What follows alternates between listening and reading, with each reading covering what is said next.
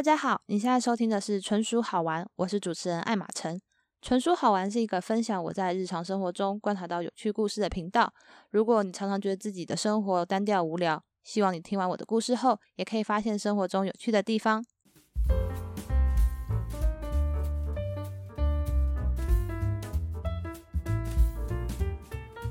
Hello，各位真的是超久不见的。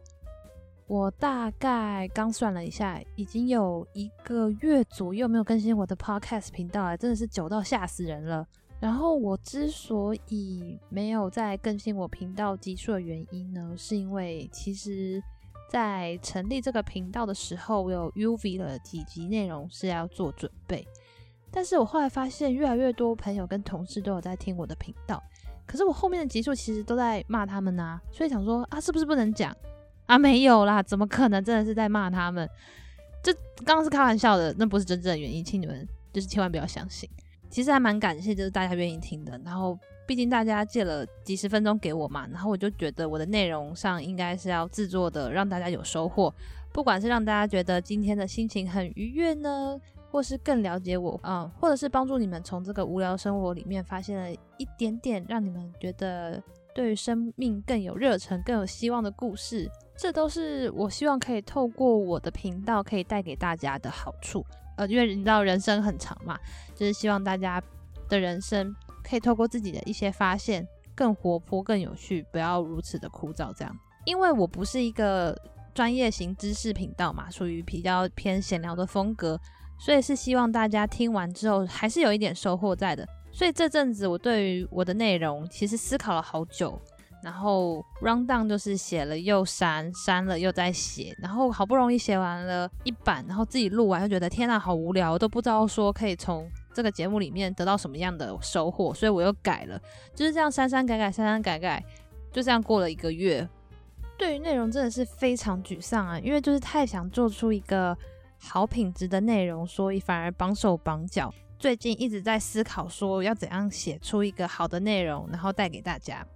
原本是想说，呃，我不更新频道，其实也许对大家的生活也没差吧。毕竟 podcast 这么多，然后有其他的娱乐性平台，大家应该就是会去选择其他的内容。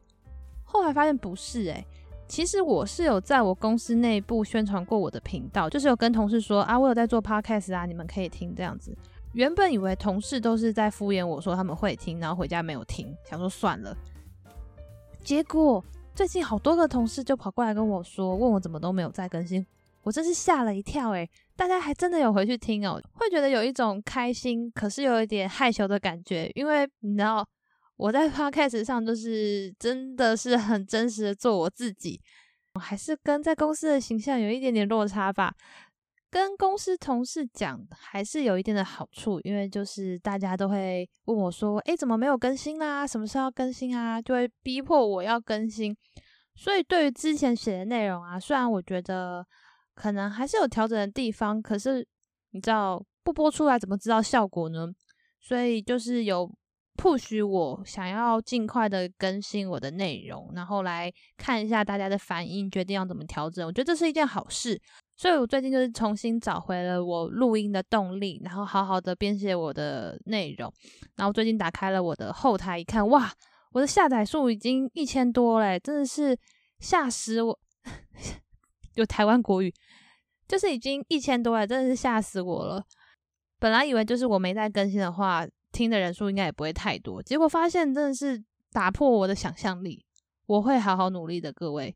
这集的主题呢，应该是会跟行善有关系。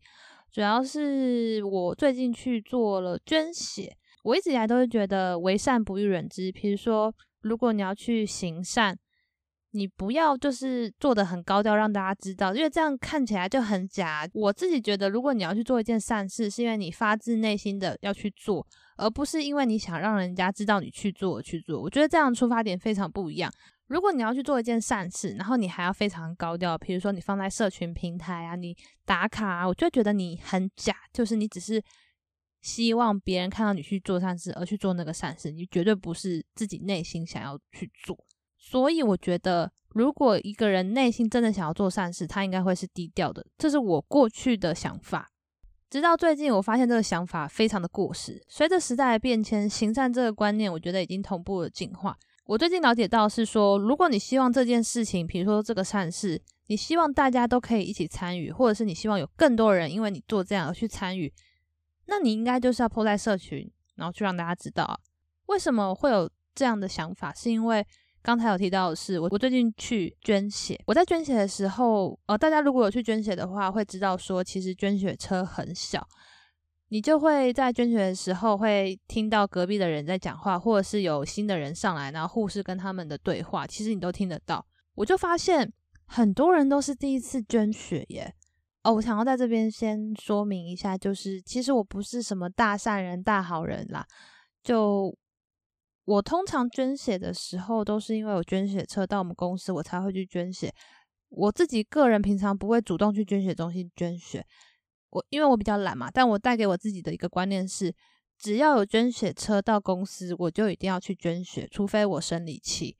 因为我知道说，捐血车来公司都是因为逼不得已的，就是有血荒，所以他们才会到各个公司下面去，希望员工捐血。所以，我对于我自己的观念就是，公司有捐血车，就是要去捐血，就是这个是我对于我自己的要求。那最近这一次呢，也是因为有捐血车到我们公司，然后我去捐血的时候，就发现，哎，很多人都是第一次捐血，然后我就就偷听他们说话。其实这样不是很好。我听到是，很多第一次来捐血的人，他们之所以会来捐血，是因为他们看到某某网红捐血。或者是某某社群的知名人物说最近闹血荒，所以才来捐血。然后呢，第一次捐血的人都在打卡自拍。我一开始看到第一开始的反应，本来是觉得很恶心。捐血有什么好自拍、好打卡、好在那边拍照宣扬的？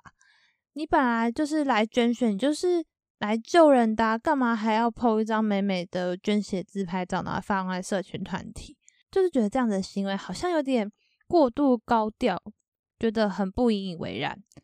但是后来发现自己这样的想法好像太过偏激耶。就是其实他们把他们捐血的照片放在他们的社群平台，然后喜欢他们的人看到，除了对于这个人会持正面的反应，那他们也许也会因为他们欣赏这个人，所以跟着来捐血。那这样血就会越来越多啦，这样不是很好吗？所以就会觉得自己过去的观念跟想法实在是太过时了，因此我也想说，我也想要把自己最近去捐血的这件事情放在我的 podcast 频道分享给大家。